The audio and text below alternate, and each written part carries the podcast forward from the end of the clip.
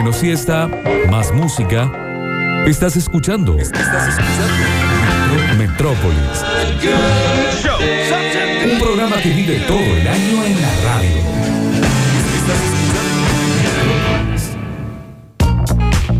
Buscando materiales de electricidad e iluminación, el Polo Positivo lo tiene todo. Distribuidor mayorista. Conoce todos nuestros productos en polopositivo.com.ar o visita nuestro showroom en Jerónimo Cortés 40 Alta Córdoba. Teléfono 472-0088.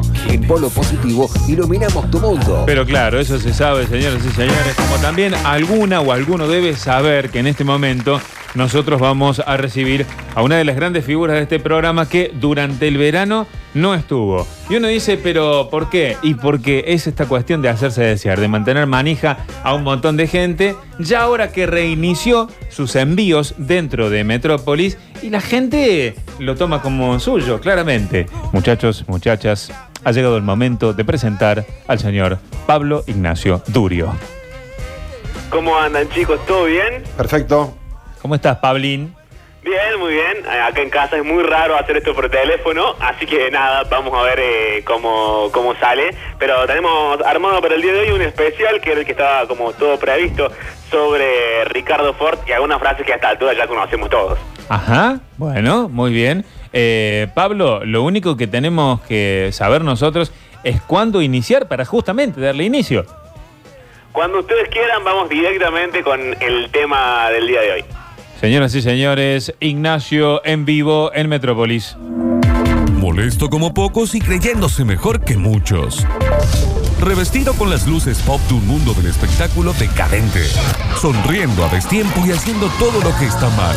Interrumpiendo sin ser presentado, avisando a sus compañeros y contradiciendo a sus conductores.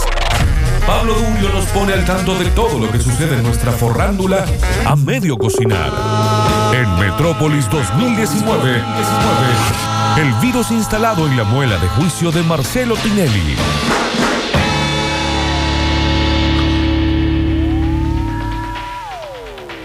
Bueno, vamos a arrancar en el año eh, 2009, que es cuando Ricardo Ford hace su aparición en la tele. Estamos hablando de eh, el primer Infama. No sé si lo recuerdan ustedes, era el Infama de Santiago del Moro, con Marina Calabro como panelista y con eh, la enana feudale. Una Marina Calabro cuyos padres no la estaban queriendo mucho. No sé si recuerdan que eh, la Coca y Calabromas, que estaba vivo todavía, decían que ella era la única estudiosa, la única que tenía título universitario, pero bueno, había terminado de, de panelista finalmente.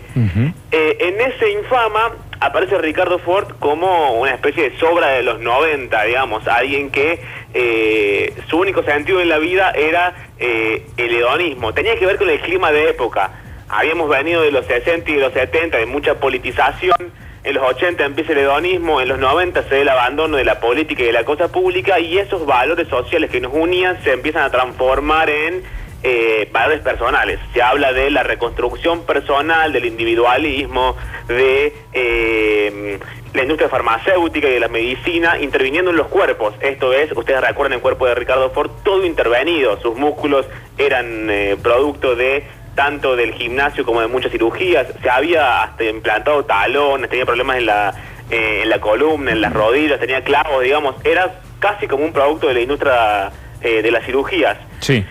Y arranca, como arranca todas, todas estas historias, con un rico jugando a ser pobre. El primer audio del día de hoy es una de estas presentaciones donde lo suben a un colectivo y es una cosa ridícula para todos nosotros que lo estábamos viendo, que es, eh, nos cuenta cómo es viajar en colectivo, como si todos nosotros no lo supiéramos, pero claro, Ricardo Ford pocas veces en su vida había viajado en colectivo, según él cuenta mm, en el audio, lo hacía cuando era chico y cuando iba a... mm, a la escuela y hace como esta gracia de, eh, bueno, voy a contarles a ustedes cómo es ser pobres, es decir, ser como somos todos nosotros que no somos Ricardo Ford, porque también era una infama que eh, se construía en base eh, un poco de la burla de la gente que tenía problemas. Otro de los personajes de esa época también era Zulma Lobato, que era alguien que tenía, más allá de todo, problemas psiquiátricos. Entonces era como ese doble juego de la tele de nos estamos riendo con Ricardo Ford y con Zulma Lobato o nos estamos riendo de Ricardo Ford y de Zulma Lobato? Claro, ese, audio, ese- entonces, ese era el juego, fecha. además porque el programa estaba como, como tratando de encontrar su identidad también, ¿no? Y era época también del show de Anabel Ascaro, ¿no, Pablo? De mucho Claro, medio, medio mal de la cabeza. de Mucho friki. A sus estudios y tampoco sabíamos bien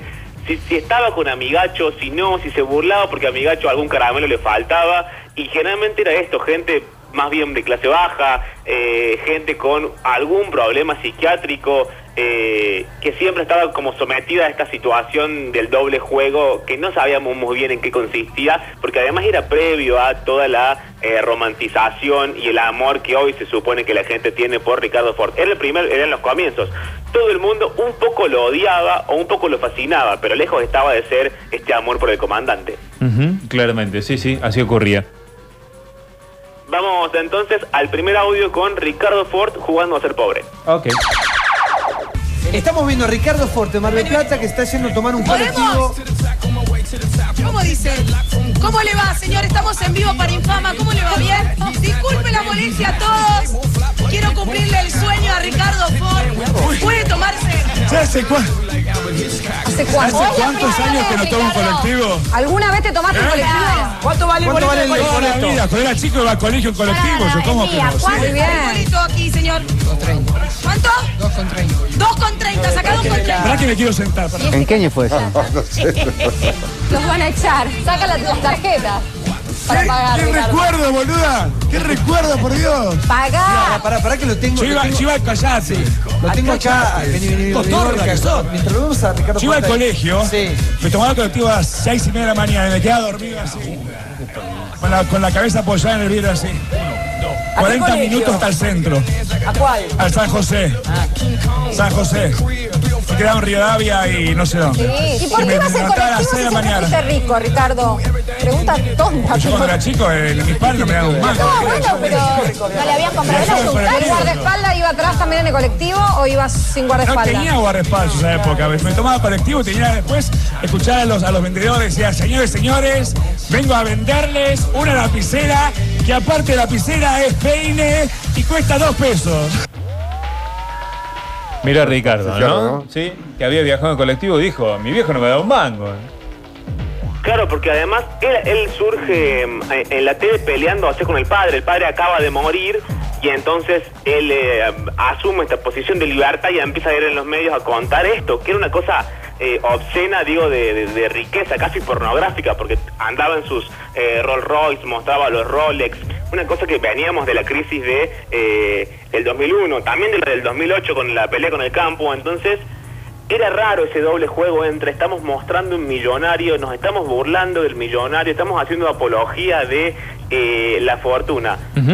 Y era antes, in- e incluso insisto, de que se pusiera de moda, porque se pone de moda una vez muerto, cuando ya es un meme, cuando ya es el comandante, cuando ya todo el mundo que en realidad nunca lo consumió empieza a eh, querer una idea de Ricardo Ford, que es la idea instalada más que nada en Internet, porque el Ricardo Ford de la vida real, digo, era un- una especie de Willy Wonka malogrado, el tipo cantaba mal, bailaba mal, no tenía ningún tipo de talento, pero estaba ahí porque tenía mucho dinero y porque provocaba eh, algo muy parecido a la fascinación. Digo fascinación como un, estado anterior a todo juicio, digamos, algo que nos genera a alguien sin pensar bien por qué nos lo genera. Claro, como el enamoramiento, digamos, una cosa así.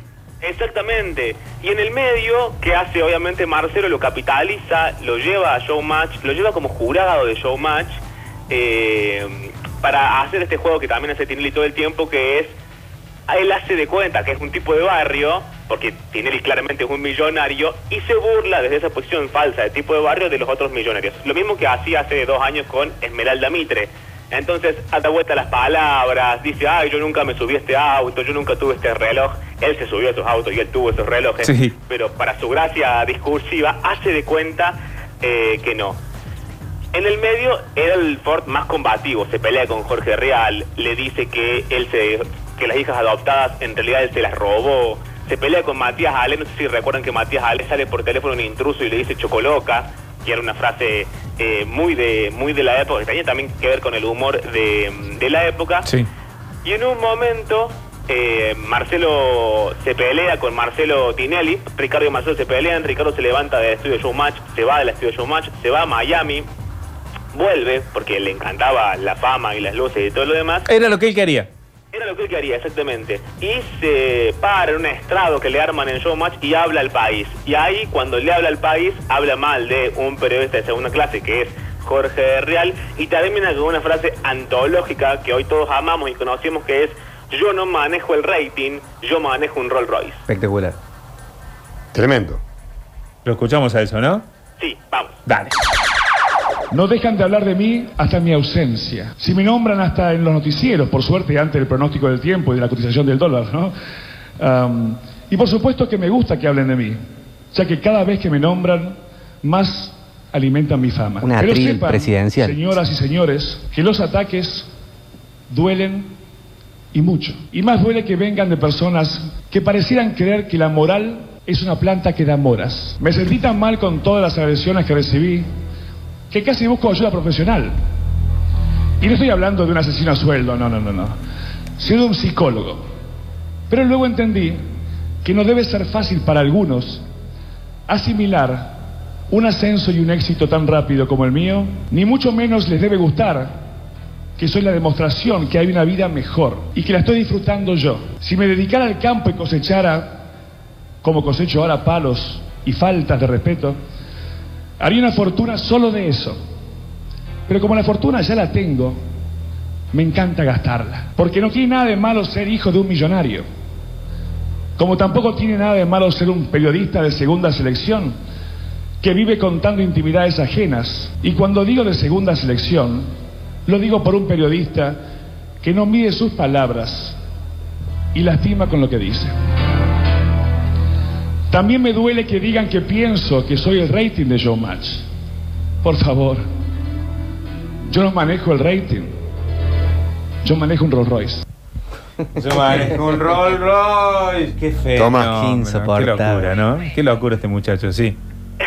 Increíble porque aparte mm, él después se va a pelear con Tinelli para siempre, o en un para siempre muy entre comillas, obviamente como sucede en la tele, eh, y va a pasar como una especie de clandestinidad. Esta clandestinidad Ricardo la va a resolver haciendo el famoso reality sobre su propia vida. Un reality que nadie nunca miró, un reality que pasaron en América creo que dos o tres semanas y que después lo levantaron porque realmente nadie lo miraba. Siguió en YouTube mucho tiempo, hoy lo recordamos por cosas graciosas como lo que va a sonar a continuación, pero insisto, en ese momento Ricardo no tenía categoría de mito, era un mediático más bizarro por donde se lo mirara, a pesar de que venía de Felipe Ford, digo, una de las fortunas más grandes del país. Eh, muy parecido a Esmeralda Mita en este mismo sentido, como los ricos dejan de ser esa cosa mm, de, de- de nobleza de las películas, gente ilustrada supuestamente, y se transforman en la cosa de los 90, Este- este- un rico sin clase, digamos, sin formación, sin prestigio, sin nada. Y además, para el colmo de males, para Ricardo y Esmeralda Mitre, sin ningún tipo de talento. Como si fuera poco, aparecen los gatos de Ricardo Ford. Digo los gatos porque él los llamaba así, que eran sus chongos, sus novios. En ese momento no sabíamos todavía que era gay. Él intentaba ocultarlo, tenía sus novias pagas, Virginia Gallardo, la más conocida de todas. Y aparece también en este reality Martita Ford, la enorme Martita Ford, que aparece en un momento muy interesante que lo recordarán todos obviamente, que es estar Ricardo sentado en la mesa desayunando, en el reality que él mismo se producía de sí mismo. Hay una tostadora, según Marta Ford y según vemos, algo se está quemando en la tostadora. Ricardo le dice, no te hagas problema que el pan salta solo, no le metas nada a la tostadora. ¿Qué hace Marta Ford? Agarra un tenedor, no un cuchillo, y lo mete a la tostadora. Obviamente se corta el circuito, se corta la luz. Y Ricardo termina diciendo, mamá, cortaste toda la luz en esa frase antológica de la televisión que ha quedado y que conocemos todos, pero que desnuda esto mismo. Es como Ricardo diciendo, esto es una cafetera, sirve para hacer café. Bueno, ¿por qué Marta Ford dice, che, ¿qué le pasa a este aparato que tiene quemándose adentro? No sabe lo que es una tostadora porque nunca en su vida, ninguno de los dos se acercó a una cocina porque nunca les hizo falta. Esa era la gracia, que los tipos no sabían ni cómo era un electrodoméstico. De hecho, va y le mete un cuchillo que es como meter una cucharita al microondas, digamos, todos sabemos que está mal, pero si uno nunca tuvo microondas, nunca se acercó a microondas, eh, no lo sabe. Entonces, audio casi último de la columna del día de hoy, con aquella frase, mamá, cortaste toda la luz. ¿Esto no lo pueden desenchufar ya que no, no lo usan? ¿Qué les pasa? ¿Quién usó esto? La cadena lo acaban de usar. No, pero se le está quemando lo que está dentro. ¿De quién es? No, se salta solo. ¿Qué? Salta solo eso. ¿Salta solo o qué?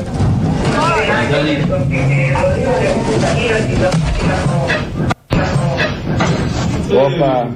Mamá, saca la mano de ahí, carajo. No, estoy con el fan nada más. Acaba de cortar la electricidad porque metiste un, un cuchillo ahí que después queda electrificada, loca. Ah, bueno, no importa. Hay algo que morir. No te puedo creer. Saqué el fan, Ricardo. Mamá, cortaste toda la luz, tocaste algo el El que toqué ahí. Eso, eso tienen que arreglarlo porque no puede ser así. Con la mano, la mano. Sacale, sacale, eh, enchufalo. Puedes sacarlo con la mano. No, no, pero no va a sacar con la mano. Corta. No se entendía eh, eh, mucho, ¿no? Además, sí, qué sé yo, eso que decías, Pablo. Eh, saber, digamos, que era un electrodoméstico, pero no haber tenido la necesidad de usarlo nunca. Otra manera no se entiende por qué Marta Ford agarra un cuchillo y lo mete a la tostadora, siendo que es un producto con electricidad y ya está metiendo algo de metal. O sea, es, un co- es como meter un, un cuchillo en un enchufe. Todos sabemos que está mal, pero claro, si uno nunca se sacó una tostadora, eh, no tiene por qué saberlo. Claro. Eh, en el medio, luego de todo esto, Ricardo vuelve a eh, Showmatch, pero ya no vuelve como figura, ya no es la figura estelar que se instaló hacía un par de años atrás. Eh, vuelve a Showmatch venido a menos, se encuentra con eh, Flavio Mendoza, que va a ser como de enemigo de él eh, en la en la televisión, Flavio Mendoza ya como jurado, ya instalado como esta figura del teatro hiperproductor, hipermillonario, hiper exitoso, etcétera.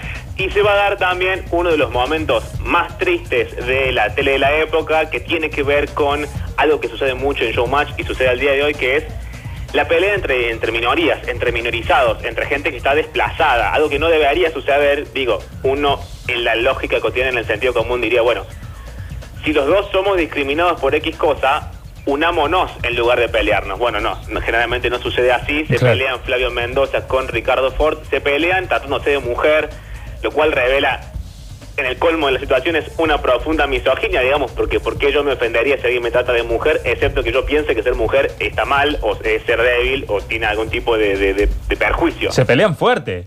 Se pelean muy fuerte, de hecho en un momento Flavio Mendoza se levanta, Sí. va, le, le habla a la cara, se pegan, se meten en la seguridad. Todo esto sigue saliendo al aire de Canal 13, ¿no? El canal, también uno de los canales de la familia, etcétera. Eh, antes de la supuesta reconversión de Marcelo al progresismo eh, y todo lo demás, con un Tinelli que, como hace siempre, se queda callado. Hay un par de notas muy interesantes, creo que en página 12, que las escribe Franco Torcha, que tiene que ver con esto, como alguien que ostenta el poder, digo, el dueño del, del, del canal, no solo, del programa, perdón, y no solamente el dueño del programa, sino también alguien, hasta donde sabemos perfectamente, heterosexual, millonario, etcétera, cómo no necesita ni siquiera intervenir, porque la pelea a él, como norma, como situación de poder, no le molesta, no le interfiere y no lo roza nunca, ¿no? Marcelo siempre sale indemne de cualquier pelea que se dé dentro de su programa, incluso los- le sirve eh, como plataforma política como lo, como, lo- lo conocemos hoy. Como si esto fuera poco, ¿cuál es el problema? El problema es que Ricardo tampoco nos había dicho, Ricardo Ford tampoco había dicho que era gay. Usa como una cosa de, eh, es un recurso de la literatura del siglo XIX que es, no se puede revelar un secreto, pero todos, lo que lo estamos viendo, sabemos de qué se trata el secreto y, y- y por qué lo oculta. Pero sin embargo el tipo no lo está diciendo y hay toda una especie de conspiración alrededor y millones de programas hablando de la sexualidad de Ricardo Ford. Audio entonces de eh, Flavio Mendoza contra Ricardo Ford y cómo terminan yéndose a las piñas, insisto, en el aire del prime time de la televisión argentina. Dale. Falta un montón de cosas, pero sos una mujer hermosa. Y aunque tengas que hacer lo que tengas que Pero habla hacer. de la coreo, no le digas que es linda, habla de lo Pero que callate, hizo. invitada. Habla de los trucos, Pero habla andate de a los tu enlaces, palmera, la bajada. mamarracha. Habla algo, dale Anda. una devolución. Ay, Dios No digas que es linda, me gusta, no me gusta. Da Espera, una espera, espera. devolución. Para eso no, se no, te no, no, paga. Flavio, no, no, no, dale, dale, dale, que no hay tiempo. ¿Qué van a hacer? Se suben al ring. No se va a meter. a- ¿Pero por qué me para? Tocar el servicio y le rompo la cara. ¿Pero por qué me No para? es para pegar. Pero no le voy a pegar. Un beso. ¿Eh? ¿Pero para qué nos paran? A ver, pero no, quiero Pero, que. mirá, pero para. No me toques. hagan un paneo. pionero del maquillaje de los dos. Mira qué lindo que estamos los dos. Él con 10 años más que yo, ¿no? Vos sos más vieja. Sí, por Pero ves que estamos. Pero Pero ¿cuál yo- es el yo uso problema? Mac. ¿Vos qué usás? ¿Cuál es el problema? ¿Vos qué usás? Yo uso Mac. Yo, yo no sé qué hacer, no te entiendo cuando hablas. bueno, vamos, se puede. Las operaciones. No, y las por eso, operaciones. y que las tenés- tuyas, ¿qué haces? Las operaciones. Pero ¿por qué? Si sos tan hombre, ¿por qué no venís conmigo y te enfrentás conmigo? No me escupas cuando me hablas. Bueno, vamos a hacer la devolución. La devolución. tan escupida vos en la sentate, cara. Andá, sentate, andá, sentate. Flavio, vamos a hacer la devolución. Vamos a hacer la evolución. Dale, pon ahí. Bueno, andá, sentate. Dale, no, no, no, pero no, pero, no, Se armó, no, pero, se armó, espere, se espere, armó. espere, Sí, sí, espere, sí, espere, sí. No, no, no, pero no, no. Si sos tan, tan hombre, tan hombre. Para, Los chicos dicen se picó. No, bueno, ya está. No, no, para. Se picó. Bueno, ahí, ahí tenía en ese momento que también Fuerte. creo que es uno de los momentos de Ricardo Ford que, que- que recordamos todos porque lo tenemos bastante, eh, bastante presente. Para terminar, no vamos a ir con la parte rápida porque hacerlas desde el teléfono es eh, de una complejidad innecesaria. Se me tenía dos opciones. La primera fue era terminar con eh, una canción que ya hemos escuchado en el programa, que de hecho es la que va a cerrar eh, la columna del día de hoy, que es Virginia Gallardo y eh, Ricardo Ford en Showmatch cantando un tema que también hemos escuchado un millón de veces. Así que cuando ustedes dispongan, corten, cortenlo y sigan con el programa. Pero antes de eso, me interesaba pensar eh, incluso mucho antes, insisto, de que Ricardo se transformara en un mito, en una leyenda, en un meme, en el comandante, etcétera, cómo viene a representar la tele esta cosa monstruosa, digo monstruosa en el término más clásico de la palabra monstruosidad, que es lo ambiguo, algo que no sabemos realmente qué es, ni cómo es, ni por qué llegó hasta ahí, ni qué le gusta, ni a ni quién le gusta, ni nada, hasta que él finalmente se siente un intruso y dice, bueno, sí, soy gay, siempre fui gay, mis novias eran compradas, eh, mi novio es este chico, etcétera. Sí. Y cuando muere, ya al final, digo, eh, es un final bastante triste, triste en el sentido, él se queda sin showmatch, tiene un programa en América que le va muy mal, eh, se lo levantan, el reality tampoco funciona, y él vuelve a la situación inicial de ser un mediático más, un mediático bizarro y casi olvidado, y además eh, cuentan las crónicas de la época con muchísimos dolores. Insisto con esto, un tipo totalmente intervenido por eh, la ideología de los 90 de cómo había que verse, de la vida fitness, del cuerpo eh, súper producido, de gimnasio, con un montón de cirugías intervenidos, hasta los dolores máximos, adicto a la morfina, entre otras cosas. Eh, termina bastante mal, es bastante triste eh, si uno lo piensa, la historia de Ricardo Ford. Sí, además tenemos una imagen, ¿no? De él saliendo o entrando a una clínica, él, digamos, eh, mal, ¿no? Su, su cuerpo, su, su espíritu, todo mal. Sí, todo mal, de hecho, pelado, todo entubado, flaquito. Claro. Supongo que es esa la imagen a la que, a la que te referís. Tal cual. Y hay un, un compañero de secundario de Ricardo Ford que se llama Fernando Martín Peña, que también es cineasta, entre otras cosas. No es el Fernando Peña que todos conocemos, sino que es Fernando Martín Peña, es otro. Y que cuenta y escribe una nota, eh, una necrológica, las notas que se escriben cuando alguien muere sobre Ricardo Ford. Voy a terminar con ese párrafo porque me parece interesante pensarlo desde ahí también eh, y desde la actualidad, para que luego vayamos a la parte divertida de Virginia Gallardo y el canto y todo lo demás. Ok. Dice el final de nota algo parecido a esto. Ford y yo fuimos compañeros uno o dos años en la secundaria. Un colegio de curas que era fácilmente detestable. Estaba como personaje en algunas historietas que yo dibujaba entonces e incluso en una película que filmé en Super 8. No fuimos amigos, pero era un tipo agradable, tirando a rubio, alto, bastante pintón. De hecho, yo le tenía un poco de envidia porque imaginaba que le iría muy bien con las minas. Cuando lo vi aparecer en público hace unos años, decidido a reventar la fortuna familiar, a ser famoso y a vivir como le pareciera, recordé algo. En esa época, él tenía una especie de tic. Se acomodaba de manera recurrente el pelo que le caía sobre el cuello. Y durante una clase de inglés, la profesora le dijo delante de todo el mundo, deje de tocarse el pelito, Ford. ¿Es marica usted? Nos reímos. Claro, todos. Pero decía, cuando volví a verlo, recordé ese momento particular, esa forma de humillación que en 1982 era parte de la normalidad.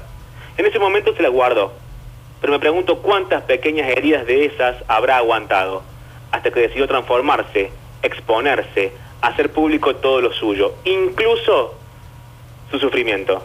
Chicos, nos vemos el jueves.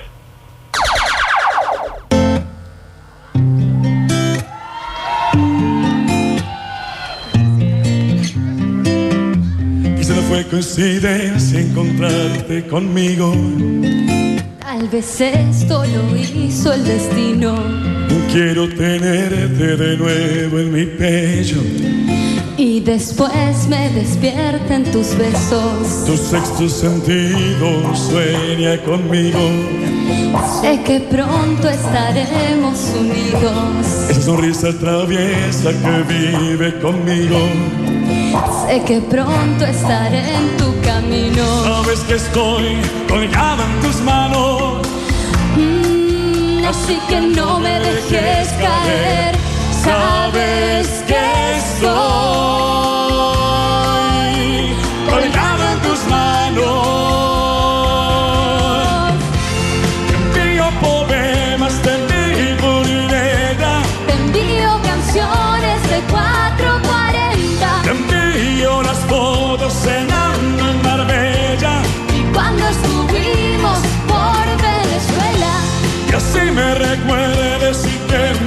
que mi corazón está colgando en tus manos. Cuidado, cuidado, que mi corazón está colgando en tus manos. Metrópolis. Información con banda de sonido. Tres horas ajustadas en el 104.7.